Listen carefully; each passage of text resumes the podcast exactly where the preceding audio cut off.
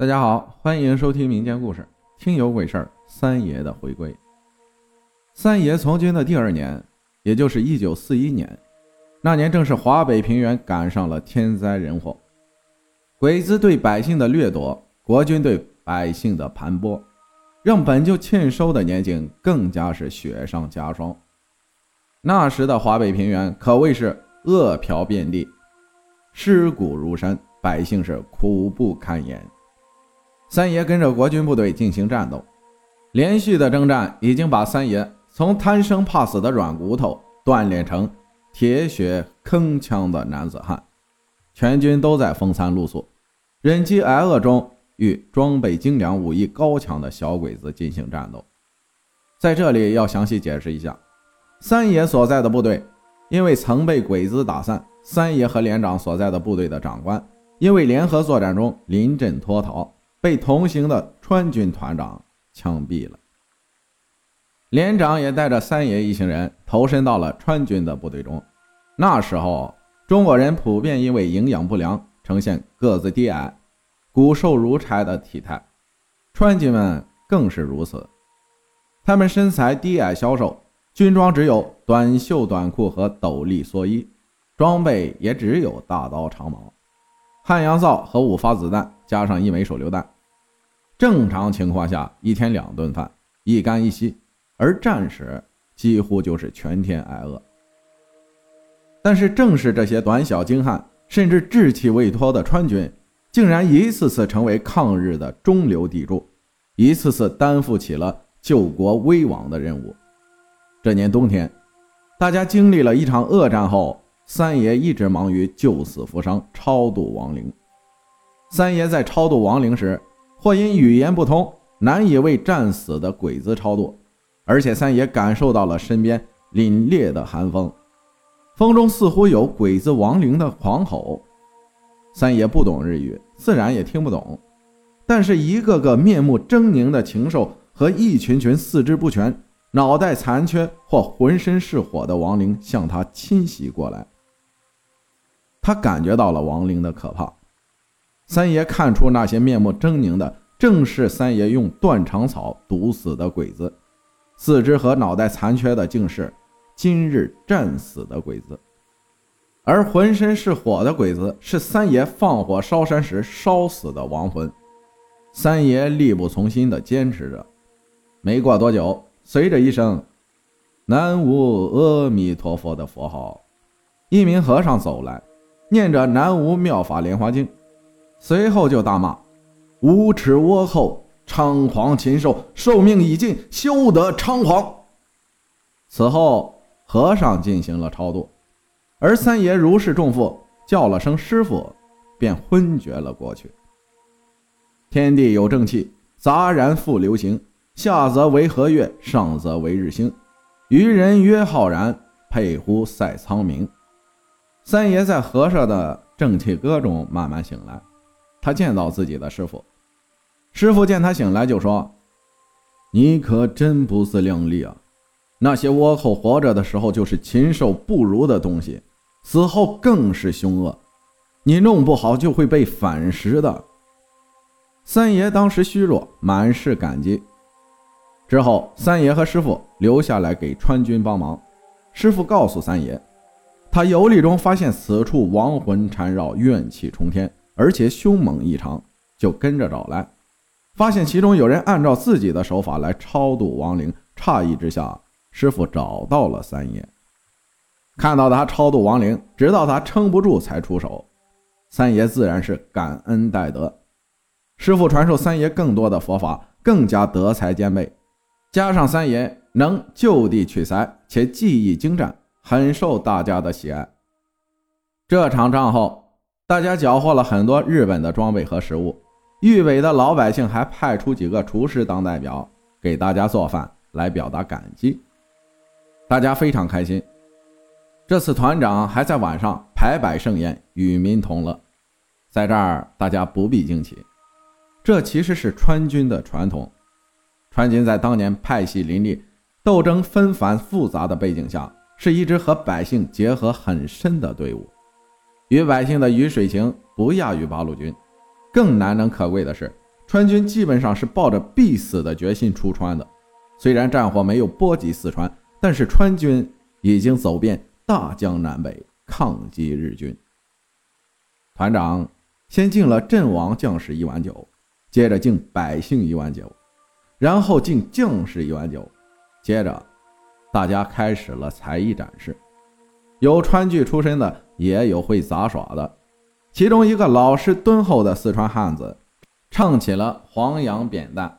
扁担软溜溜呀嘛接个呀哈里呀，我挑一担白米下牛走啊，接呀接呀下牛走啊，个呀哈里呀。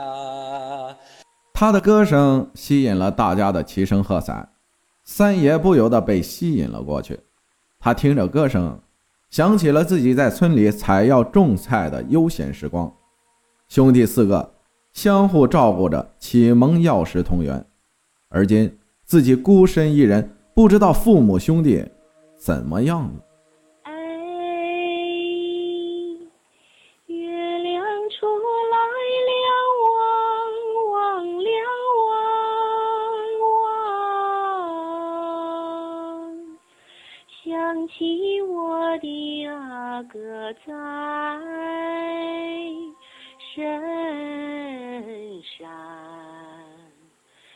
一会儿，一个女医护兵唱起了《小河淌水》，三爷不由想起了三奶。此刻他泪如泉涌。栓子见到三爷这样，不由得慌了神，赶紧告诉了连长。连长劝慰了三爷，三爷心情稍好一些。那个年代车马慢，也很漫长，一生只够爱一个人。放到我们现在，确实难以理解三爷当初的心情。只能用“望穿秋水，念如银河”来形容了。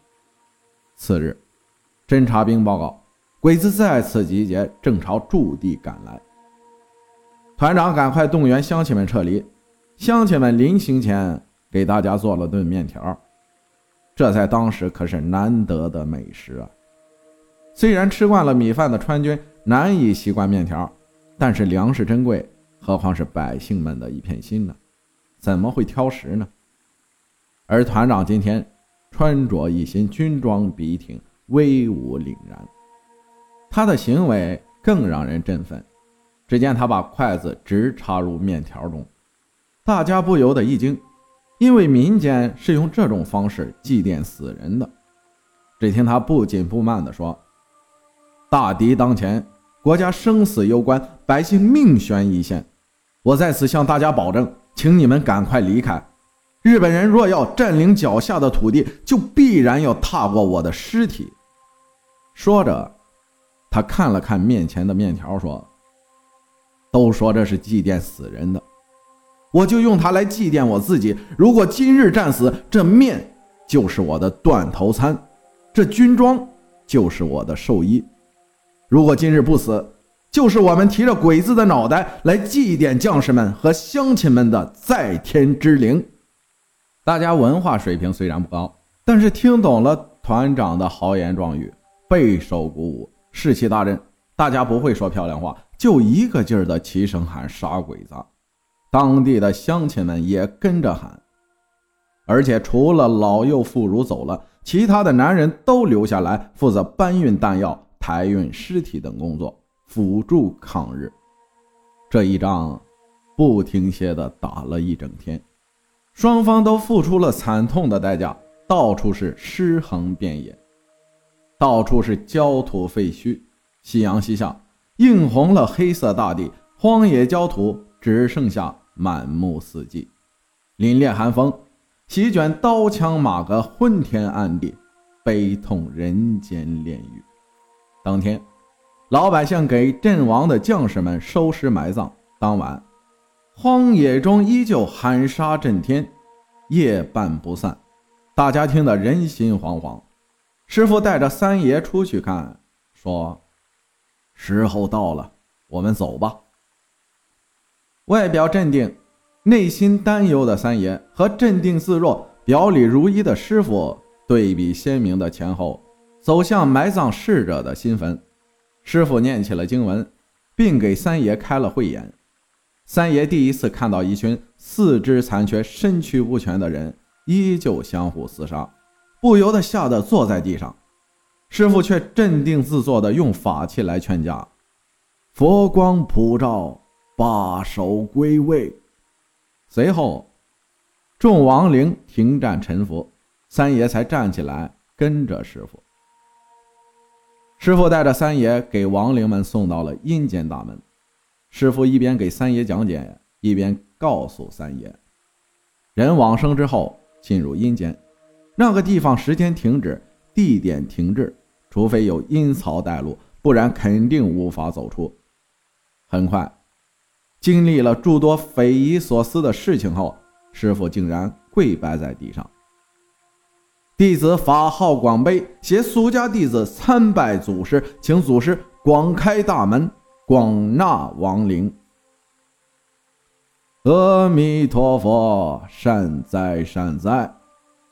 一名须眉洁白的高僧出现，并夸赞后生可畏啊。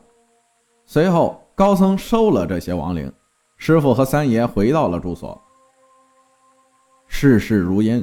生死无常，师傅对三爷说：“现在军队溃败，你俗缘未尽，秀娘已经在黄鼠狼的帮助下回家，你也回家去吧。”谢谢师傅。三爷对师傅拜谢，请师傅和我一起回家吧，我和秀娘会给您养老的。出家人四海为家，不拘泥于世事，你尘缘未了，我就不跟随你了。师傅说：“今后有缘，我们会再次相见的。”告辞。三爷跪拜师傅，带着活下来的连长和栓子等七人回家。三爷离家三年，却发现自己家园早已破败，而在破败的村子里，有一个女人在田里忙里忙外。三爷从身形上看像是三奶，便叫了一声。秀娘，那个人就缓缓地转过身看三爷，便哭着朝三爷跑来，哇哇大哭。他正是三奶。